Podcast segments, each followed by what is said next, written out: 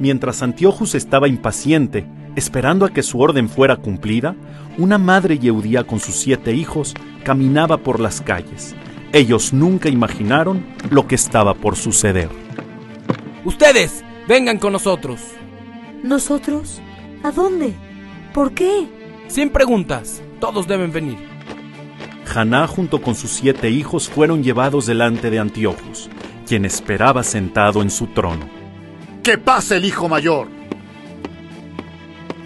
Una vez que estuvo parado frente a él, Antiochus le ordenó: Inclínate frente a esta estatua. No podré hacer eso. En nuestra Torah está escrito: Anoji Hashem me lo queja. Solo servimos a Hashem y a nadie más. Hijo, no sabes cuánto te conviene. Si simplemente te inclinas y te unes a nosotros, ya no seguirás siendo perseguido. Podrás vivir sin ningún miedo, lleno de riquezas. Aún así, no lo haré. Soy un hijo de Hashem y ni tú ni nadie lo podrá cambiar. No hay nada que me asuste, así que no, no me inclinaré. ¡Fuera! ¡Fuera de mi vista! ¡Guardias! ¡Sáquenlo! No quiero que siga con vida. No soportaré tanta arrogancia de un simple niño. Los guardias lo tomaron y llevaron al lugar donde sus hermanos se encontraban, quienes esperaban para ser llamados. Pero antes de que el primer hijo fuera castigado, le dijo a sus hermanos, Hermanos, no se dan ante este rey malvado, ya que hemos sido los elegidos para salvar a nuestros hermanos Yehudim. Seremos los korbanot que traerán la Geulah a Bene Israel por nuestro Kiddush Hashem. Al terminar estas palabras, se escuchó el Shema Israel, y el primer hijo entregó su Neshama, llevándose con él un gran Kiddush Hashem. Seguidamente, el segundo fue llevado ante Antiochus. Por favor, inclínate a esta estatua. En nuestra Torah está escrito, Lo yeleja Elohim Ajerim al Panay. Esto quiere decir que no seguiremos a otros dioses, y yo cumpliré esta orden de Hashem. ¿Cómo te atreves? ¡Guardias! Ya saben lo que deben hacer.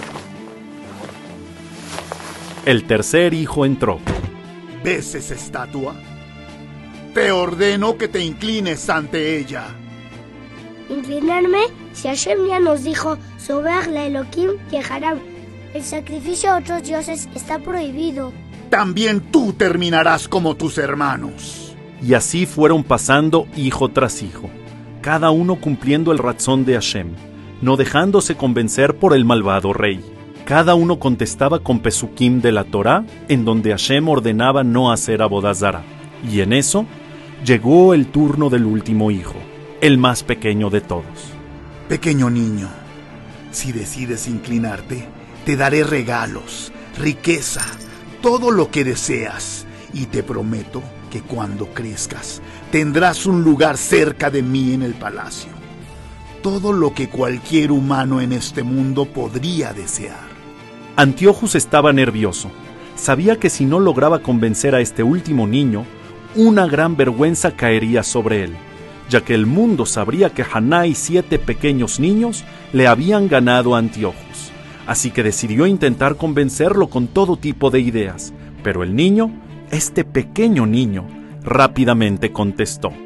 Tú me prometes estar junto a ti en el reinado, ¿y quién dijo que tú mismo seguirás ahí? ¿Quién dijo que seguirás siendo el rey?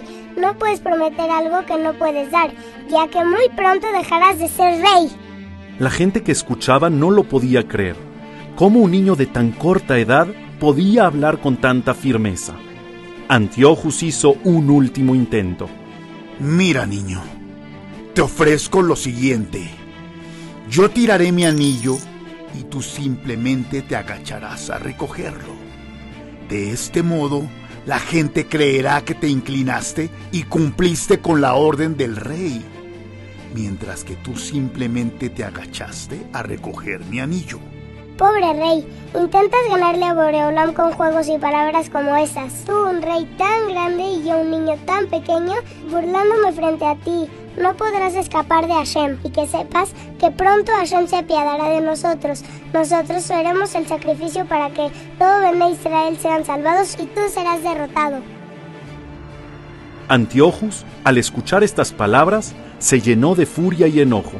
Hizo sufrir a este niño más que a sus seis hermanos hasta que también entregó su Neshama a Hashem.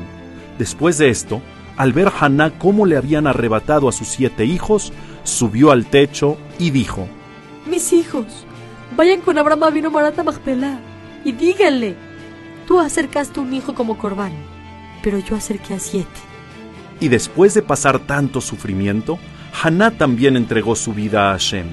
En ese momento, una voz salió del Shamaim diciendo, Ema Banim Semeha, que significa la madre y sus hijos son felices.